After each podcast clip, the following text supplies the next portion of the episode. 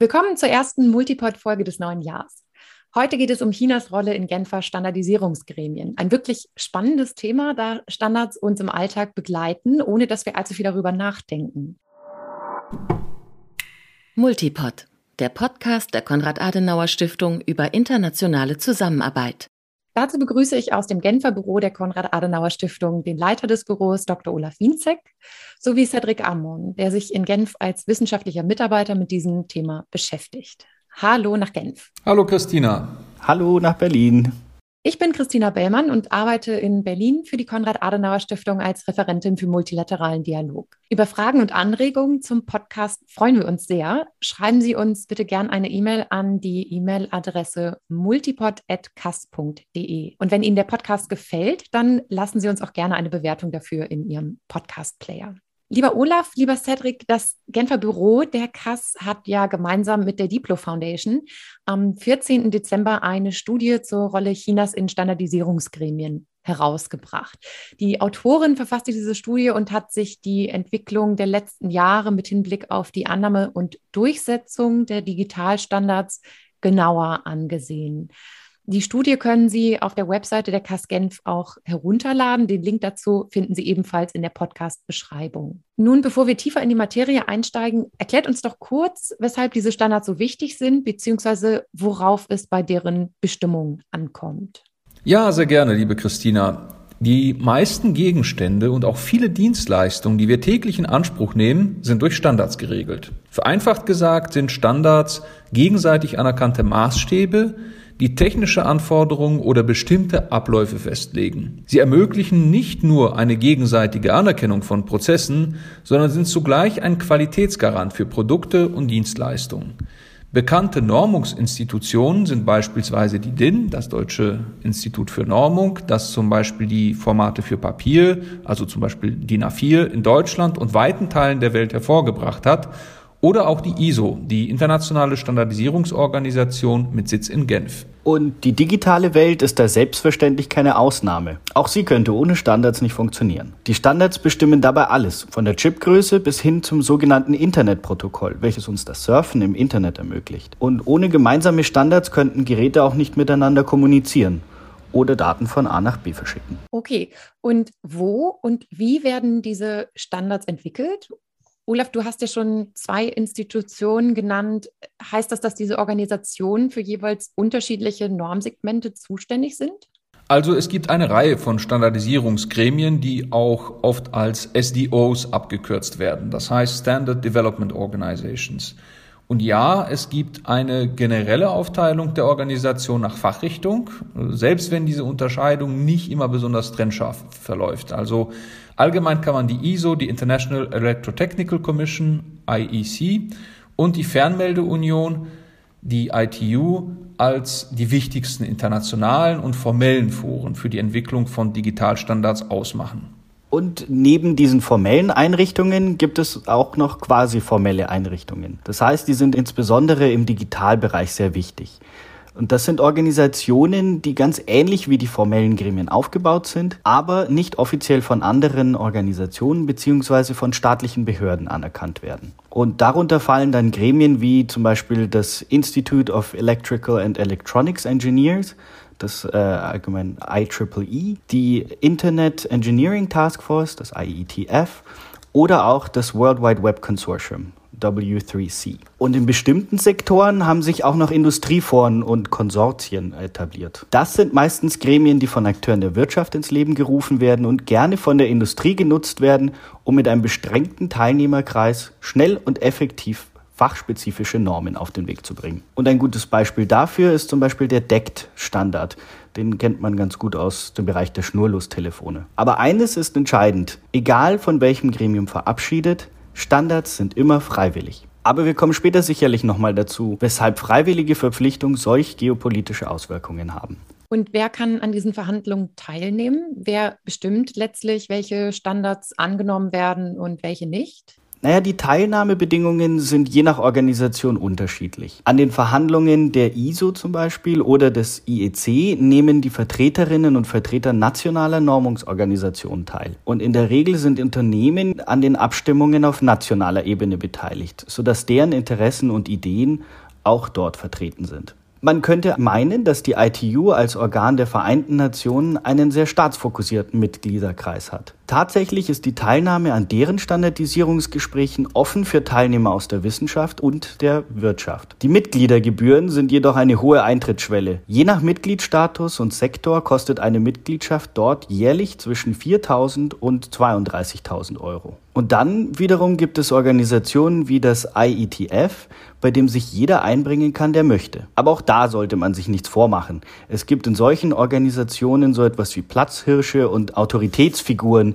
die sich ihren Ruf durch die Einbringung wichtiger Entwürfe über viele Jahre erarbeitet haben. Ähnlich wie bei den Mitgliedschaften unterscheiden sich auch die Arbeits- und Entscheidungsprozesse je nach Organisation. Aber eine Gemeinsamkeit ist, dass Standards möglichst in Konsensverfahren angenommen werden. Es finden zwar auf Arbeitsebene durchaus Abstimmungen statt, aber die fertig ausgehandelten Standards werden fast immer im gegenseitigen Einvernehmen verabschiedet. Dabei darf man sich allerdings Konsens nicht nur als die Zustimmung aller Beteiligten vorstellen, sondern auch als Abwesenheit von Einsprüchen. Was heißt das? Das bedeutet, dass entweder keine Einwände mehr erhoben werden, weil sie idealerweise ausgeräumt wurden, oder aber, und das kann durchaus vorkommen, dass Dinge durchgewunken werden, weil noch eine Reihe anderer Entscheidungen anstehen und diese für die Beteiligten von größerem Interesse sind.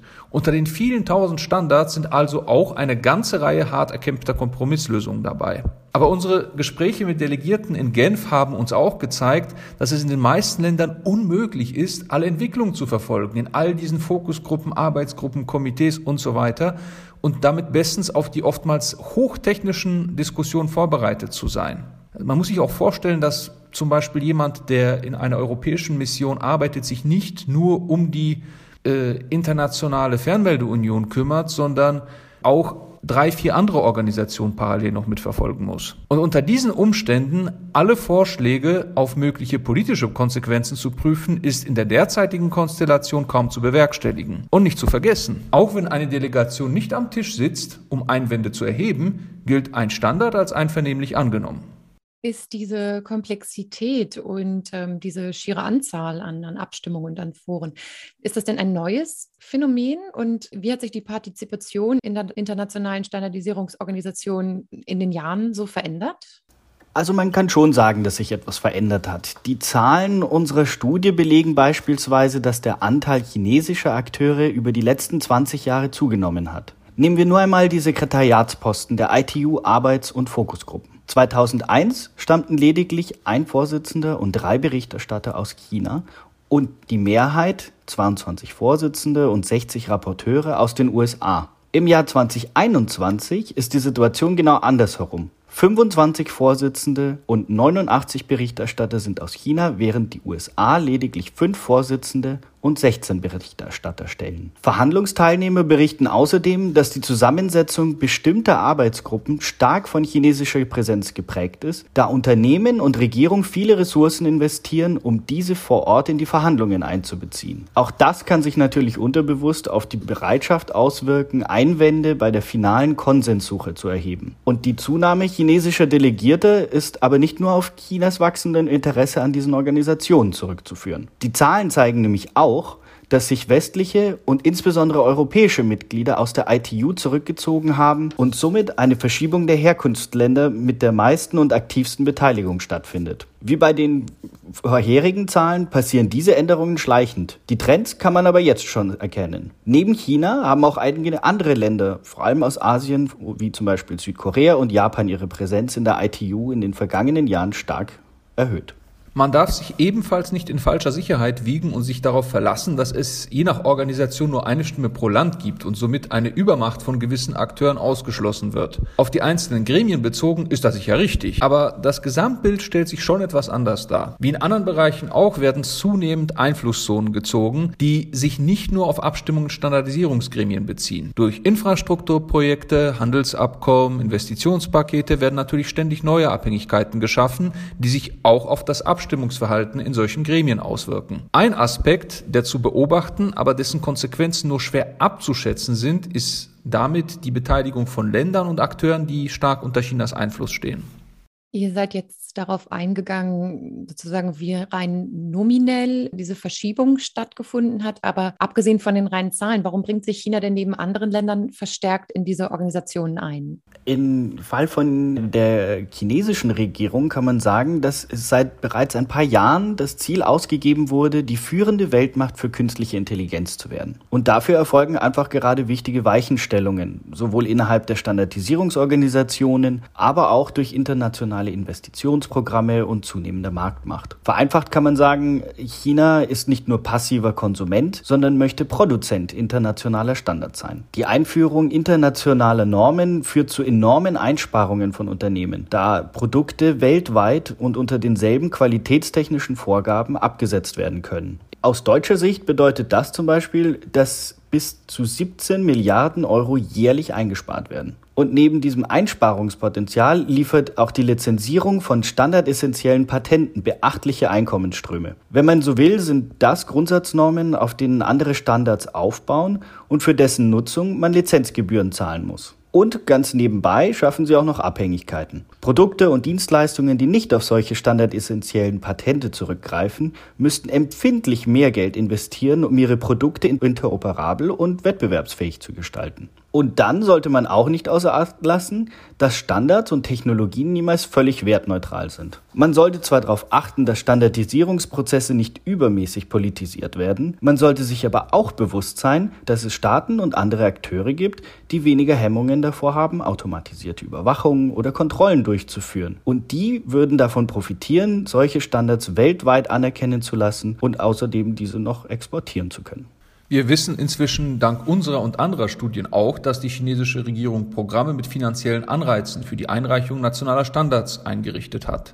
Grundsätzlich würde in solchen Fällen die natürliche Auslese von Normen nach den Gesetzen der Marktwirtschaft erfolgen oder nach den Gesetzen des Marktes. Aber gerade in einem Land, in dem der Markt nicht völlig frei von staatlicher Einmischung ist, ist es wenig ratsam, sich nur auf die freie Hand des Marktes zu verlassen. Und sicherheitspolitisch sollte man ebenfalls sehen, dass es eine zunehmende von der Regierung gewollte, im Übrigen, Kongruenz technischer Standards für sowohl zivile als auch militärische Standards gibt.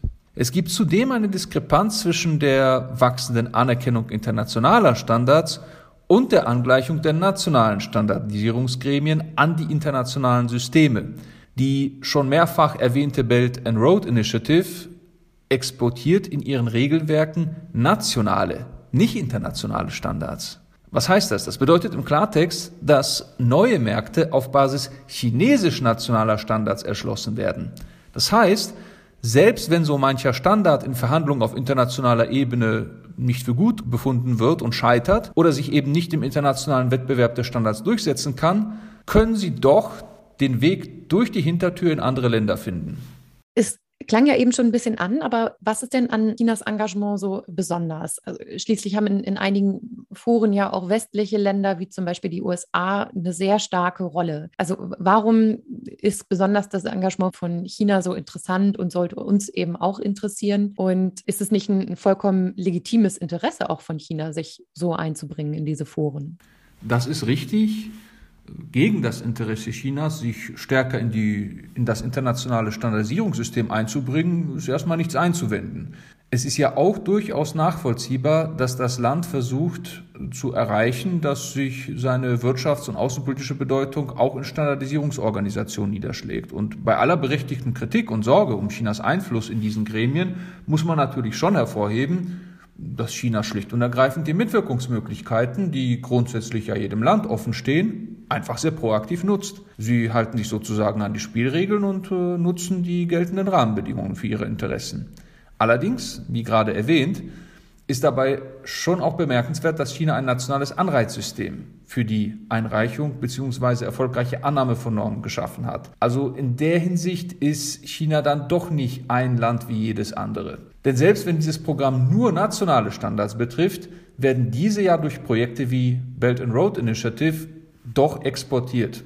Stattdessen geht es vor allem darum, dass Deutschland und die EU zum einen ihre eigenen Interessen auch mit Blick auf unsere langfristige Wettbewerbsfähigkeit wahren und gleichzeitig sicherstellen, dass neue Technologien auch unsere Wertevorstellungen widerspiegeln. Zwar sind wir Europäer auf diesem Gebiet noch gut aufgestellt, aber wie erwähnt, dieser Vorsprung ist nichts, worauf man sich ausruhen kann und ausruhen sollte. Der Aufstieg Chinas zu einer der führenden Technologienationen bietet eigentlich schon einen ganz guten Einblick, wohin die Reise demnächst geht. Also da sollte man nicht naiv sein. Letztlich versucht natürlich jeder internationale Akteur, seine Interessen durchzusetzen. Und darum geht es hier auch. Wenn wir weiterhin wollen, dass digitale Standards eher unseren Vorstellungen und Präferenzen entsprechen, müssen wir ebenfalls in den Ring steigen. Gleichzeitig sollten Deutschland und die EU darauf achten, dass bei der Entwicklung von Normen und Standards nicht Praktiken legitimiert werden, die menschenrechtlich oder ethisch sehr bedenklich sind. Und natürlich kann man jetzt leicht sagen, dass es sich Amerikaner und Europäer über Jahrzehnte stark eingebracht haben und ihre Interessen vertreten haben und das eben jetzt auch andere Länder tun. Aber ein paar entscheidende Unterschiede gibt es dabei eben doch. Und zwar wird die überwältigende Mehrheit technischer Standards verabschiedet, ohne dass dabei gravierende Folgen für unsere Gesellschaft zu erwarten sind. Aber im Zuge der Digitalisierung verwachsen wir einfach immer mehr mit unseren Technologien. Die technischen Möglichkeiten sind dabei schier grenzenlos. Daher ist es umso wichtiger dafür zu sorgen, dass sie auch unseren ethischen und moralischen Vorstellungen entsprechen. Und in Ländern wie den USA oder in europäischen Ländern gibt es eben ein Korrektiv. Es gibt öffentliche Instanzen, an die sich Bürgerinnen und Bürger wenden können. Und kurz gesagt, es gibt einen Rechtsstaat mit einer Rechenschaftspflicht, die nicht überall auf der Welt vorzufinden ist. Und ich würde an dieser Stelle auch gerne anführen, dass man es sich nicht so einfach machen sollte, indem man sagt, dass der Westen auch nicht alles besser macht. Das ist durchaus richtig und die Kritik ist durchaus berechtigt. Der NSA-Überwachungsskandal ist da ein Beispiel von vielen. Aber nur weil andere gewisse Dinge ebenfalls tun, heißt das ja nicht, dass es die Situation besser macht oder gar entschuldigt. Und aus europäischer Sicht gilt, wachsam bleiben und entgegensteuern. Und wenn unsere Interessen oder unsere Werte berührt werden. Könntest du dann ein konkretes Beispiel nennen, woran du das festmachst, Cedric? Gerne. Nehmen wir mal das Beispiel eines Standardsgesuchs bei der ITU im Bereich der Gesichtserkennung. Das Thema wurde viel besprochen und ging auch durch die Medien. Und dabei war es 2019 von der China Telecom in einer der ITU-Arbeitsgruppen eingereicht worden und dann wurde es im April letzten Jahres ausgesetzt. An dieser Stelle sei erwähnt, dass es an dem Vorhaben aus rein technischer Sicht wenig auszusetzen gibt. Es gibt schließlich auch eine ganze Reihe weiterer Standards zum Thema Gesichtserkennung und biometrischer Überwachungstechniken, die unter anderem von westlichen Vertretern eingebracht und auch angenommen wurden. Das Problematische an dem eben genannten Entwurf war daher nicht, dass er sich grundsätzlich um Überwachungstechnologien dreht oder gar wie von Kritikern behauptet, dass es sich um einen chinesischen Vorstoß handelte. Vielmehr war der Entwurf einfach so weit gefasst, dass davon eine Gefährdung von Menschenrechten ausgegangen wäre. Und jetzt ohne auf Details einzugehen, der Standard hätte verankert, wie die Erfassung von Geschlecht, Hautfarbe und anderen körperlichen Attributen automatisiert werden könnte. Der Vorschlag enthielt entwickelt außerdem keinerlei Kontrollmechanismen, um sicherzustellen, dass diese sensiblen Informationen nicht einfach an Dritte weitergegeben werden könnten. Und da die Themen rund um Gesichtserkennung und, und automatisierte Überwachung aktuell auch im Europäischen Parlament heiß diskutiert werden und es noch keine gemeinsame Position dazu gibt, sprachen die europäischen Verhandler auch davon, dass es einfach zu früh sei, solche Standards zu verabschieden. Und der Vollständigkeit muss man jetzt auch erwähnen, dass es keine klaren Vorgaben gibt, in welchen Foren solche Themen besprochen werden. Und die ITU ist auch nicht für alle Akteure die erste Anlaufstelle. Die Themen Videoüberwachung und Gesichtserkennung werden zum Beispiel auch bei der International Electrotechnical Commission, dem IEC, und der Internationalen Standardisierungsorganisation ISO verhandelt. Dort wird es sicherlich auch europäische Normvorschläge mit bedenklichen Auswirkungen auf unsere Privatsphäre geben. Der Unterschied ist jedoch, dass es bei der Umsetzung solcher Standards ein Korrektiv in den Systemen gibt. Wie gesagt, das Einstehen für unsere Werte ist nicht etwas, das wir nur China gegenüber tun müssen. Die Datenschutzgrundverordnung ist da auch ein gutes Beispiel. Dieses Gesetz spiegelt die europäische Vorstellung von Datenschutz, Privatsphäre im Netz und das Recht auf Vergessen und so weiter wider. Und dieses haben wir Europäer auch gegen Vorbehalte aus den USA durchgesetzt. Und dementsprechend gilt selbiges auch für weitere Vorhaben, die wir selbst einbringen. Was sind denn die zentralen Empfehlungen des Berichts? Wie sollten Deutschland und die EU darauf reagieren?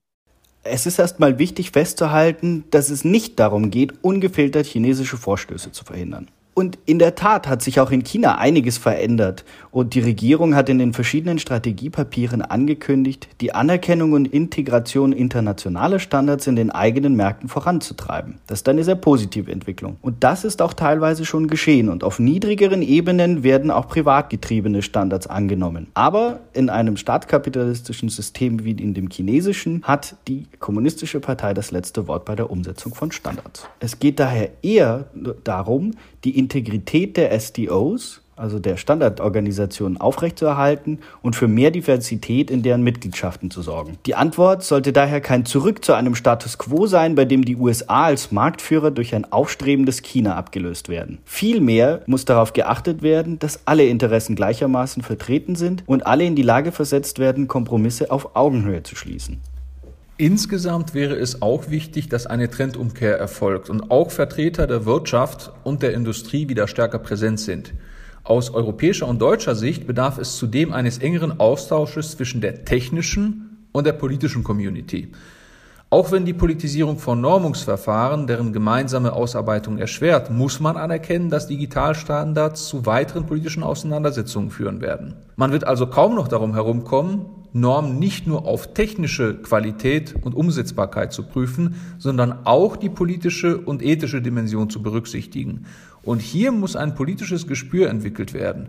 Andersherum müssen auch politische Vertreter durch den stetigen Austausch mit der technischen Community geschult werden, dass nicht jeder Standard gleich zu Verschiebungen in der gesamten Weltordnung führen wird. Auch die Wissenschaft hat eine wichtige Rolle zu spielen. Das gilt sowohl für die Natur als auch die Geisteswissenschaften. Sie sind bestens platziert, um neue Standards einzubringen aber auch um die Folgenabschätzung bereits bestehender Projekte vorzunehmen. Und diese übergeordnete Koordination sollte neben dem engeren Austausch auch eine Art Warnmechanismus beinhalten. Das heißt, Akteure aus Zivilgesellschaft, Wirtschaft und Wissenschaft sollten auf diesen Mechanismus zurückgreifen können, falls ihnen Entwicklungen auffallen, die nicht technische Bedenken hervorrufen bzw. zu diplomatischen oder ethischen Komplikationen führen könnten. Schließlich bedarf es einer gut abgestimmten europäischen Strategie und einer engen Koordination gleichgesinnter Länder, um die Arbeit in all diesen Foren besser verfolgen zu können und das nicht nur im EU-Rahmen, sondern auch mit Ländern aus anderen Kontinenten, die sowohl was die ethischen Vorstellungen als auch was die Vorstellung zum Mandat dieser Organisation angeht, eine ähnliche Richtung verfolgen. Wie gut dies gelingt, wird man vielleicht auch schon im Herbst sehen, wenn die Wahl der neuen Leitung der ITU erfolgt, aber dazu mehr vielleicht in einer künftigen Multipod-Ausgabe und in unseren künftigen Länderberichten. Ja, sehr, sehr gerne. Sehr klare Handlungsempfehlungen, die ihr da in eurer Studie herausgearbeitet habt äh, oder ihr in, in Verbindung mit den Experten für dieses äh, ja, hochkomplexe, aber sehr wichtige Thema. Lieber Olaf, lieber Cedric, ganz herzlichen Dank für dieses Gespräch. Wie gesagt, den Link zur Studie, den stelle ich, wie eingangs erwähnt, in die Show Notes der Episode und freue mich, wenn Sie beim nächsten Mal wieder einschalten. Bleiben Sie gesund. Multipod, der Podcast der Konrad-Adenauer-Stiftung über internationale Zusammenarbeit.